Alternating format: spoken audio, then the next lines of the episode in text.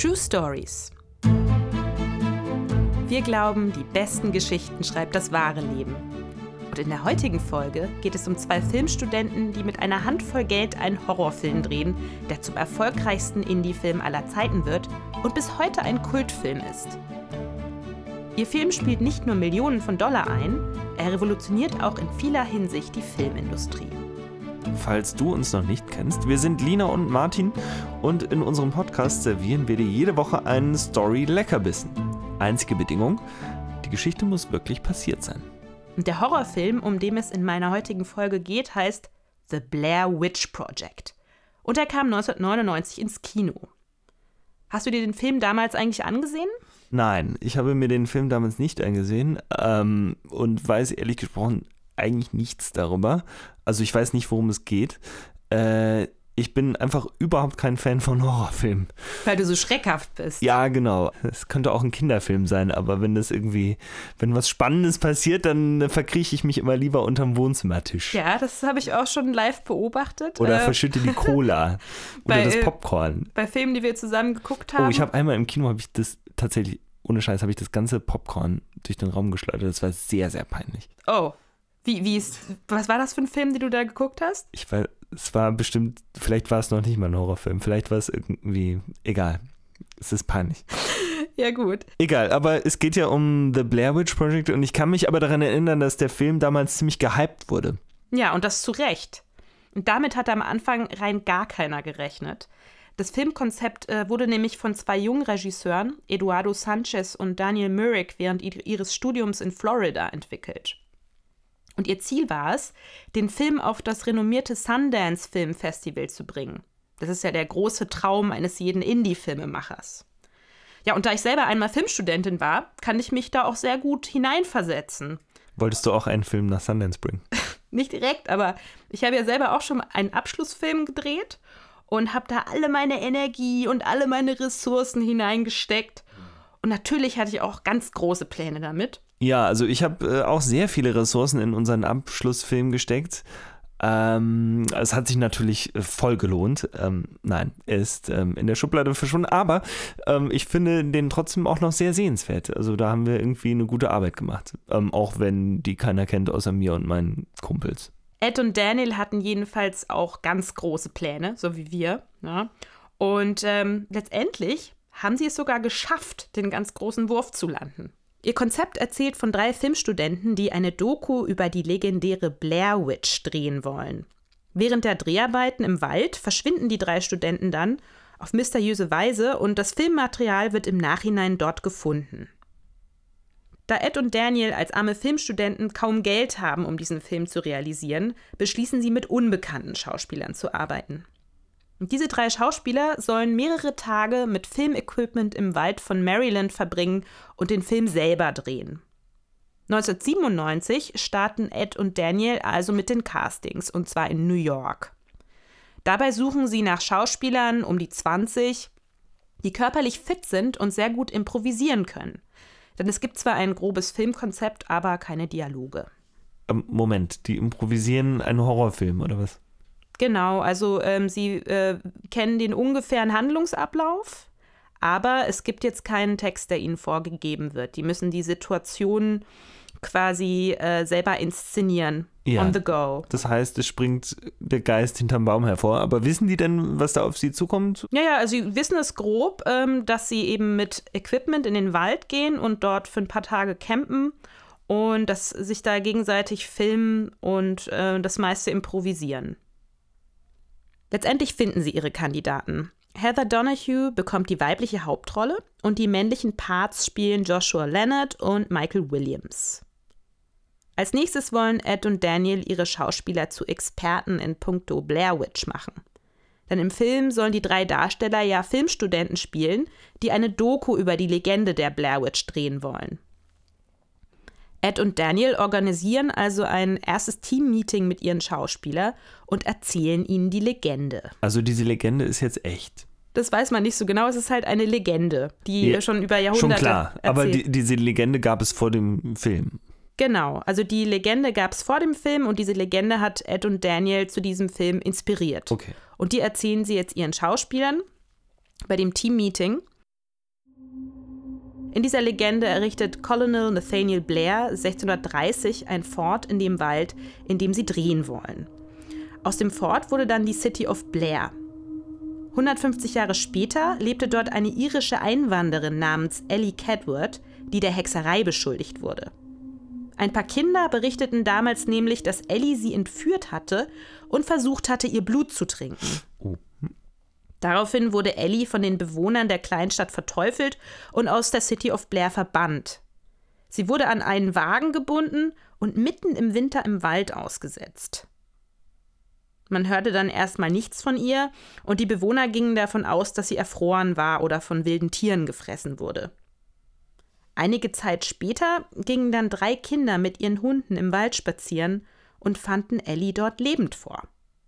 Sie hetzten ihre Hunde auf sie und schlugen mit Ästen so lange auf sie ein, bis sie sich nicht mehr rührte. Dann hingen sie Ellie an einem Baum auf. Seit diesem Ereignis verschwanden mehr und mehr Kinder auf mysteriöse Weise aus der Stadt. Auch die drei Kinder, die Ellie getötet hatten. Also die Bewohner von Blair glaubten deswegen, dass ein Fluch auf ihrer Stadt lastet. Nach und nach zogen sie fort, bis keiner mehr übrig war. Erst 40 Jahre später kamen wieder Leute in die Stadt zurück, die nun Burkittsville hieß. Doch bald verschwanden wieder Kinder aus der Stadt, und immer wieder wurde eine alte, blasse Frau in der Nähe des Waldes gesichtet. 1940, 41 verschwanden dann innerhalb eines kurzen Zeitraums acht Kinder aus der Stadt. Es stellte sich dann heraus, dass ein Einsiedler im Wald sie umgebracht und dort begraben hatte. Ihm zufolge hatte ihm die Blair Witch diese Morde befohlen. Nachdem Ed und Daniel ihren Schauspielern also die Legende der Blair Witch erzählt haben, entwickeln sie gemeinsam Backstories für die Rollen der drei Filmstudenten, die im Wald verschwinden. Also was sind das genau für Charaktere, wie verstehen sie sich untereinander und so weiter. Und dafür fahren sie mit den drei Darstellern nach Maryland, dem Schauplatz des Films. Dort sollen die Schauspieler einige Tage miteinander verbringen und sich umsehen, damit sie sich besser in ihre Charaktere hineinversetzen können. Ed und Daniel zeigen den Schauspielern außerdem, wie man das Kamera- und Sound-Equipment bedient, damit die drei das während des Drehs im Wald gut handeln können. Außerdem legen die beiden Regisseure die Wanderroute der Schauspieler im Wald fest und bestimmen die Stellen, an denen sie während des Drehs kampieren sollen. Dabei kommt ihnen ihr Producer zu Hilfe. Der war früher nämlich bei der Army und zeigt Ed und Daniel ein spezielles GPS-System, das sie einsetzen können, um den Schauspielern während des Drehs die Route und die Campingspots anzuzeigen. Ah, also das ist ein Empfänger, der zeigt ihnen quasi Koordinaten an, oder was? Genau. Wo sie hinlatschen kann. Richtig. Und das können sie eben auch von außen steuern mhm. okay. und äh, den Schauspielern damit zeigen, wo jetzt die nächsten Handlungs-, äh, also die nächsten Schauplätze sind und wo sie ihr Zelt aufschlagen Das ist müssen. ja praktisch für so einen Film. Genau. Ja, und am 23. Oktober 1997 endet die lange aufwendige Vorbereitungszeit. Ed und Daniel setzen die Schauspieler mit Camping-Equipment und Filmequipment im Wald von Maryland aus und die Dreharbeiten beginnen. Von da an haben sie nur noch selten Kontakt mit ihren Schauspielern. Am Anfang versuchen sie ihnen noch im Wald zu folgen. Da sie den Darstellern aber ständig aus Versehen vor die Linse laufen, lassen sie es dann doch bleiben. Also die drehen quasi rund um die Uhr. Genau, beziehungsweise man weiß immer nicht so genau, wann sie jetzt drehen und wann sie nicht drehen. Und es kommt eben öfter vor, dass sie genau in einen Dreh hineinplatzen und die Szene kaputt machen, mhm. die beiden Regisseure. Und wie konnten die dann überhaupt das Geschehen lenken? Gibt's da, es gab ja nur dieses grobe Konzept, oder? Also mit Hilfe dieses GPS-Systems zeigen sie den Dreistellern regelmäßig Punkte im Wald an, wo sie sich weitere Regieanweisungen abholen können. Diese Anweisungen haben Ed und Daniel dort auf drei Zettelchen geschrieben und in leeren Milchtüten versteckt. Jeder der Schauspieler bekommt dann jeweils einen eigenen Zettel mit Regieanweisungen, die sie den anderen nicht zeigen dürfen. Und auf diese Weise können Ed und Daniel aus der Ferne das Geschehen lenken, wobei sie natürlich immer nur den Handlungsverlauf grob vorgeben. Den Rest dürfen die Schauspieler dann auch improvisieren. Naja, und während der acht Drehtage sollen die drei Schauspieler an ihre Grenzen gebracht werden. Das ist Teil von Ed und Daniels Konzept. Ist acht Drehtage, sind das ist das viel für einen 90-minütigen Film? Das ist ziemlich wenig für einen 90-minütigen Film. Aber zu dem Zeitpunkt wissen sie auch noch gar nicht, wie lang der Film wird. Ach also, so. Naja, die drehen ja auch rund um die Uhr, ne? Genau, die drehen rund um die Uhr. Es ist jetzt nicht so ein konventionelles äh, Projekt, es ist, ist, auch etwas experimentell und Ja. so drehen sie erstmal los und gucken dann am Ende, was dabei rumkommt. Naja, jedenfalls sind es acht Drehtage und an diesen acht Drehtagen sollen die drei Schauspieler an ihre Grenzen gebracht werden. Das heißt, die beiden Regisseure hinterlassen den Schauspielern von Tag zu Tag weniger Proviant. Also am ersten Tag ist es dann noch ein Sandwich und eine Tüte Chips und am dritten Tag nur noch eine Tüte Chips, dann gar kein Abendessen mehr und so weiter. Ja, das Ziel dabei ist jetzt nicht, sie auszuhungern. Sie sollen sich nur immer unwohler fühlen und die Atmosphäre soll dadurch immer beklemmender werden. Also wenn du mir meine Chips wegnimmst, dann Ja, dann bist du grantig.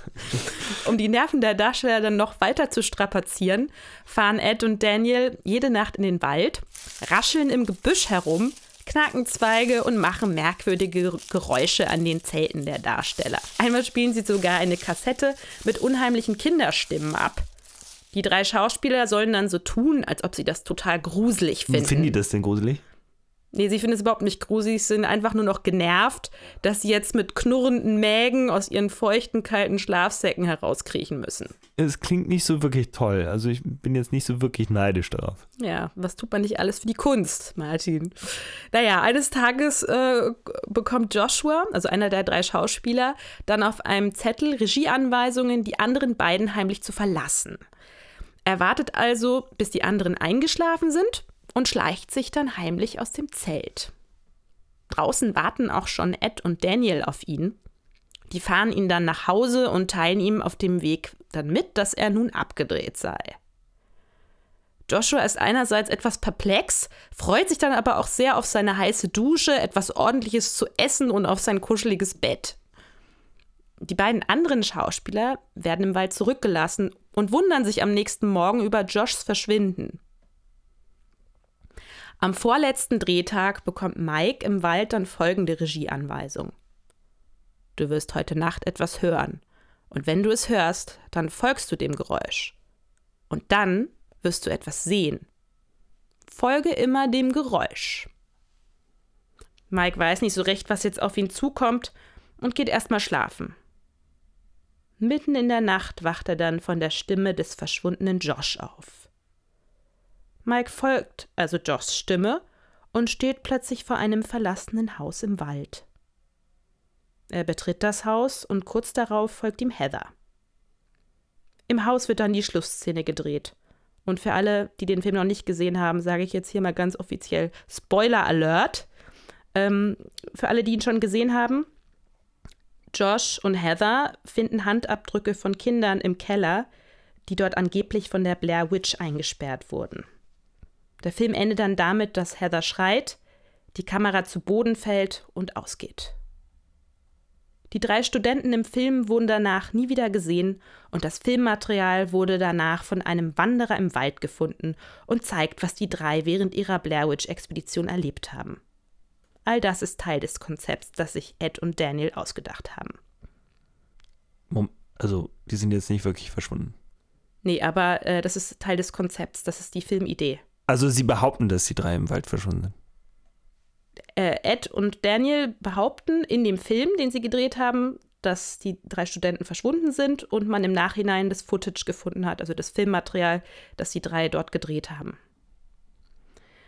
Nachdem der Dreh halbwegs glimpflich verlaufen ist, bekommen die beiden von den Schauspielern 19 Stunden Filmmaterial in die Hand gedrückt und brauchen acht Monate, um daraus einen Film zu schneiden. Das Ganze dauert viel länger als erwartet, da sie als arme Studenten ja nebenbei noch jobben müssen. Ja, und obwohl sie in dieser Phase kaum Zeit und noch weniger Geld für ihren Film aufbringen können, wollen sie ihn immer noch unbedingt auf das Sundance Festival bringen und reichen ihn dort ein. Um Aufmerksamkeit für ihren Film zu generieren, basteln die beiden nun an einer Website, auf der sie behaupten, die drei Studenten aus ihrem Film seien tatsächlich verschwunden und das Filmmaterial sei erst im Nachhinein aufgetaucht. Dieser PR-Gag schlägt ein wie eine Bombe. Und bald haben sie über 10.000 Fans, die den Film unbedingt und möglichst bald sehen wollen. Ja, ich kann mich daran erinnern, und das ist natürlich eigentlich ein ziemlich genialer Kniff. Ne? Mhm. Viele Filme müssen ja Millionen von Euros und Dollars in ihr Marketing stecken. Und äh, ich glaube, der Clou war halt damals, dass das Internet neu war und es gab da eigentlich keine Vorlage für. Und die haben einfach versucht, wir machen jetzt diese Website und wir nehmen einfach das Word of Mouth, wie man ja heute sagt, was viel effektiver ist als irgendwelche Litfaßsäulen und ähm, befeuern damit die Menschen im Internet. Und dieser Hype kommt auch bei der Jury des Sundance Festivals an. Der Film feiert dort schließlich am 25. Januar 1999 Premiere. Für Ed und Daniel ist ein großer Traum in Erfüllung gegangen. Sie können es kaum fassen. Doch es kommt noch dicker. Eine Stunde nach der Sundance-Premiere verkaufen Ed und Daniel den Film, den sie für ein paar tausend Dollar gemacht haben, für über eine Million Dollar an einen renommierten Filmverleih. Ja, das war bestimmt krass für sie, oder? Das war super krass. Also ich meine, das hätte ja wirklich jetzt keiner erwartet bei so einem Studentenfilm. Das heißt, die stehen, standen da wahrscheinlich in einem geliehenen Anzug vom, vom Vater und äh, auf einmal klopft ihnen Harvey Weinstein auf die Schulter. Nein, nicht ja, ganz, aber hoffentlich nicht weiß. der, aber jemand anderes. Jemand anderes. Genau, aber so ungefähr kann man sich das vorstellen. Im selben Jahr wird der Film dann auch noch für das Filmfestival in Cannes ausgewählt. Und auch für diese Gelegenheit denken sich Ed und Daniel einen Marketing-Trick aus. Die drei Schauspieler erscheinen nicht auf der Festivalpremiere. Stattdessen werden Vermissten-Flyer verteilt, so nach dem Motto: Wer hat Josh, Mike und Heather gesehen? Mhm. Und dadurch glauben immer mehr Menschen, dass die Begebenheiten im Film wahr sind und dort tatsächlich drei junge Studenten im Wald verschwunden sind. Ja, ich kann mich daran erinnern, an dieses ganze Drumherum. Die Eltern der drei Schauspieler erhalten daraufhin sogar Beileidsbekundungen von Freunden und Bekannten, die glauben, der Film würde auf echten Begebenheiten beruhen. ja. Und sogar die Polizei bietet ihre Hilfe bei der Suche nach den drei angeblich Vermissten an. Irgendwann beschließen Ed und Daniel dann, die Sache als PR-Gag zu outen. Doch danach glauben immer noch einige Leute, dass der Film echte Ereignisse hm. zeigt. Und noch heute gibt es jede Menge Verschwörungstheorien, die sich um den Film ranken. Zum Beispiel, dass die drei Filmstudenten im Wald tatsächlich verschwunden sind und die drei Schauspieler im Film das nur nachspielen. Also, dass der Film ja. ein Reenactment von wahren Begebenheiten Aber sei. Woran liegt das? Ja, ich denke, ähm, dass viele Leute das vielleicht auch einfach wünschen, weil sie so vielleicht, ähm, ja, ähm, einfach Fans von Horror sind und auf solche Stories stehen und das bei ihnen vielleicht so ein Grusel auslöst, einen wohligen Grusel, sich vorzustellen, dass äh, es wirklich diese Blair Witch gibt und es das dieses Mysterium ähm, von Maryland und so weiter. Aber meinst du, das liegt vielleicht auch so ein bisschen an dem Material, was die da zurückgebracht haben? Ich meine, das gab es ja bis dahin eigentlich nicht. Ne? Das war ja so diese Found-Footage-Geschichte, das war doch damals schon irgendwie neu, ne? Und genau. hat ja genau. nochmal so eine andere ähm, Dimension von, von, von Wirklichkeit eigentlich. Da komme ich auch nachher nochmal drauf zu sprechen. Ja. Aber ähm, letztendlich war es dann so, dass The Blair Witch Project, als es dann 1999 ins Kino kam, zum damals erfolgreichsten Indie-Film wurde. Also, ähm, und außerdem ist es, wie du auch gerade schon gesagt hast, ja. einer der ersten oder ja, der erste Found-Footage-Horrorfilm. Das bedeutet ähm, Filme, die aus gefundenem Filmmaterial zusammengestellt sind. Ähm, Material, das von verschwundenen Personen hinterlassen wurde oder von Personen, die getötet wurden damit hat auch The Blair Witch Project vor 20 Jahren einen richtigen Filmtrend ausgelöst, der seitdem fortbesteht. Und für Filmproduzenten sind Found-Footage-Filme natürlich super attraktiv, weil sie nicht viel Geld kosten. Also sie werden mit Amateur-Equipment und kleinen Crews und ganz wenig Aufwand gedreht und das finale Produkt wird dann begierig von den Fans der Found-Footage-Fan-Community verschlungen. The Blair Witch Project ist also das große Vorbild für viele weitere sehr erfolgreiche Horrorfilme aus diesem Genre. Dazu gehören zum Beispiel Paranormal Activity, in dem ein junges Paar in ihrem Haus von einem Dämon heimgesucht wird. Oder der, auch der spanische Found-Footage-Horrorfilm Wreck. Ja, und auch noch viele, viele weitere Filme, die sehr hohe Summen eingespielt haben. Ja, ich kann mir vorstellen, dass sie damals ja mit diesem selbstgedrehten Look von Blair Witch in den 90ern so ein bisschen so einen Nerv getroffen haben. Ne? Damals haben sich ja immer mehr Leute auch Amateurkameras zugelegt. Also ich kann mich daran erinnern, dass das irgendwie, dass ständig alle mit diesen Camcordern rumgelaufen sind. Also mhm. Also man war irgendwie ähm, also ich kann mich erinnern, dass ich auch als Kind im Phantasialand war und da waren Leute, die haben ähm, irgendwie die Achterbahnfahrten gefilmt oder irgendwie, da gab so es so ein Space Adventure, die haben Galaxy, hieß das, haben die das irgendwie abgefilmt. Dabei war das auch nur eine Projektion auf einer Leinwand. Und dann haben die das zu Hause irgendwie abgespielt. Ich so, das ist ja irgendwie total strange. Aber alles wurde irgendwie äh, gefilmt. So das ganze Leben äh, wurde, fing da so an, dass man das irgendwie alles ständig filmte glaube, dass durch diesen selbstgedrehten Look, ne, der auch im Blair Witch Project da eingesetzt wurde, dass ähm, Ereignisse im Film noch echter wirken. Also so, als wären sie wirklich passiert, als hätte das jetzt äh, der Nachbar oder der Freund oder Bekannte gefilmt mit seinem Camcorder. Ja, ich meine, also es gab ja damals auch schon Super 8 und so, aber ich glaube, das wurde dann erst so durch diese ganzen komischen äh, VHS-Formate, wurde das so äh, massentauglich eigentlich, dass das, das ständig überall gefilmt wurde, ne? Das fing damals so gerade an. Und ich glaube auch, dass sich dieser Look für Horrorfilme besonders gut geeignet hat, weil es eben so echt und real wirkt, als wäre das eben äh, in der Realität entstanden. Und dadurch wird der ganze Film eben auch nochmal unheimlicher, weil man als Zuschauer den Eindruck bekommt, das ist jetzt wirklich passiert. Ne?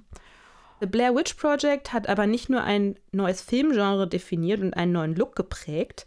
Der Film war auch, was das Marketing angeht, genial und auch seiner Zeit komplett voraus. Ed und Daniel haben es ja vor allem deswegen auf das Sundance Film Festival geschafft, weil sie selber eine Website gebastelt haben, auf der sie behauptet haben, dass der Film wahre Begebenheiten zeigt. Sie haben also Fake News eingesetzt im Internet und damit tausende Fans generiert, die den Film unbedingt sehen wollten. Und nach ihrer Premiere beim Sundance Film Festival haben sie sich noch weitere PR-Gags ausgedacht, die den Film sehr, sehr, sehr erfolgreich gemacht haben. Und ja, dabei hat ihre Marketingkampagne so gut wie nichts gekostet ja, man kann ja eigentlich sagen, also wenn heute ein Film gemacht wird, dann ist es ja so, dass es irgendwie tausende äh, verschiedene Werbeflächen auch bespielt werden, ja, also bis irgendwie vom Disney-Film, der irgendwie mit McDonalds kooperiert und dann findet man dort irgendwelche Figürchen zwischen seinem Burger und so ein Kram. Also das ist irgendwie überall und man hat das Gefühl, es wird so unglaublich viel Geld ausgegeben für Werbung im Vergleich auch zum, zu den Kosten des Films, vielleicht manchmal. Und ähm, da haben die beiden natürlich mit 0 Euro das große Ding geschaffen, was eigentlich jeder versucht seitdem zu kopieren. Ne? Ja, und natürlich bin ich auch total davon beeindruckt, wie weit die beiden es als Filmstudenten mit ihrem Abschlussfilm gebracht haben.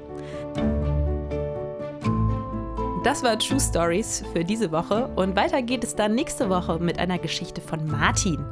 Außerdem geht es nächste Woche weiter mit der dritten Staffel. Und wenn dir dieser Podcast gefällt, dann empfehle uns doch diese Woche an mindestens einen Menschen weiter, denn Podcasts brauchen Hörer, damit sie weiter bestehen. Und schreib uns gerne mal eine Nachricht. Tschüss und bis nächste Woche, sagen Lina und Martin.